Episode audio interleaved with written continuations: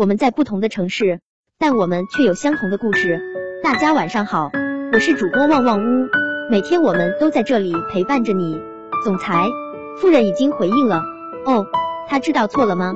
没有，他说你怎么不去死？没想到上半年最大的瓜属于王思聪。事情的具体经过就是昨天下午两点多，网红孙一鸣直接开锤王思聪。先是一段小作文，总结了一下整件事情的来龙去脉。总的来说就是王思聪追孙一宁，孙一宁多次婉拒之后，王思聪还是穷追猛打。最后王思聪扬言要开锤孙一宁，直接毁掉他。这条微博还附带了他与王思聪的聊天记录，而整个聊天记录大致可以分成三个阶段。第一阶段是王思聪对孙一宁的追求阶段，勉强势均力敌。掺杂着一些让人头皮发麻的土味情话暴击，因为聊天记录太多，随意截取一些，大家感受一下。这一阶段以孙一宁婉拒，并提出只做朋友结束。下一阶段就是王思聪表面接受做朋友，实则穷追猛打，紧追不舍，并且开舔的一段。中间还有一幕王思聪恼羞成怒、自导自演的撕逼再求和好戏码。最后一段就是王思聪发现孙一宁谈恋爱了，气急败坏。扬言要找营销号开锤孙一宁，而孙一宁怒而反击的阶段，这些聊天记录所透露的信息量之巨大，笑点之频繁，让人目不暇接。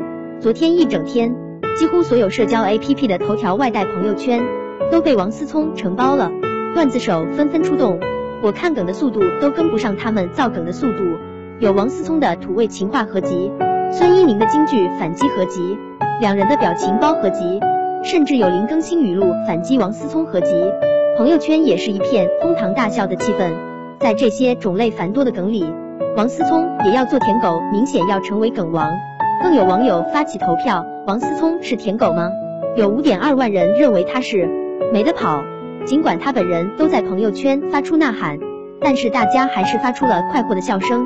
可是，王思聪真的是舔狗吗？认真，你就输了。他从头到尾仍然是一副上位者的姿态，字里行间的语气不是命令要求，就是道德绑架。从我希望你一个人来到我都 x x x 了，你为什么还 x x x？最后到你等着，他强硬的态度自始至终，不是说几句土味情话，就是舔狗了。真正的深情到卑微是，尽管自己很委屈，但是考虑到对方的感受，仍然选择退让。他从头到尾都是从自己的立场出发。就算对方已经明确表达不是了，仍然想强迫对方为自己服务。美少女痛打落水狗的戏码，大家喜闻乐见。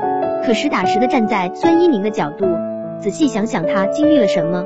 一个势力明显强于自己的追求者，对自己死缠烂打，不想接受却又不得已要回应他，在袒露心扉拒绝之后，还要应对对方的道德绑架和突然袭击，直到最后还要被胁迫、被威胁。这么看来，这件事并不可笑，相反可怕。没有所谓的美少女痛打落水狗，仅仅是一个弱女子敢于反抗恶龙。王思聪也要当舔狗，吴亦凡都要发碟子，你有什么资格不舔？这句话成了这两天流传最广的一句话。其中最让人欣喜的，其实不是他的玩笑意味，而是他的潜台词：爱情里有钱有颜也不是万能的入场券。从孙一宁拒绝王思聪的说辞来看，其实他真正想要的很明显。安心和安全感，和拥有自己情绪的权利。说到底，她不过是个普通的小姑娘，想要一份真诚的感情，不做谁的附庸，可以有脾气，有小情绪，而不是战战兢兢，不敢表达自己。她不渴求通过爱情来实现阶级跨越，她只求做自己。这世上总有钱解决不了的事情，我们物化爱情太久了。总有人说钱能买到任何东西，如果不行，就是出价不够。现在这句话终于能够被反驳了。事实上，或许有人会为金钱和颜值拜服，但真正的爱情永远不会。王思聪到底是不是舔狗，其实没那么重要，重要的是他身体力行的告诉我们。记得听完之后分享给你的朋友吧。真爱永远存在，用钱肯定买不来。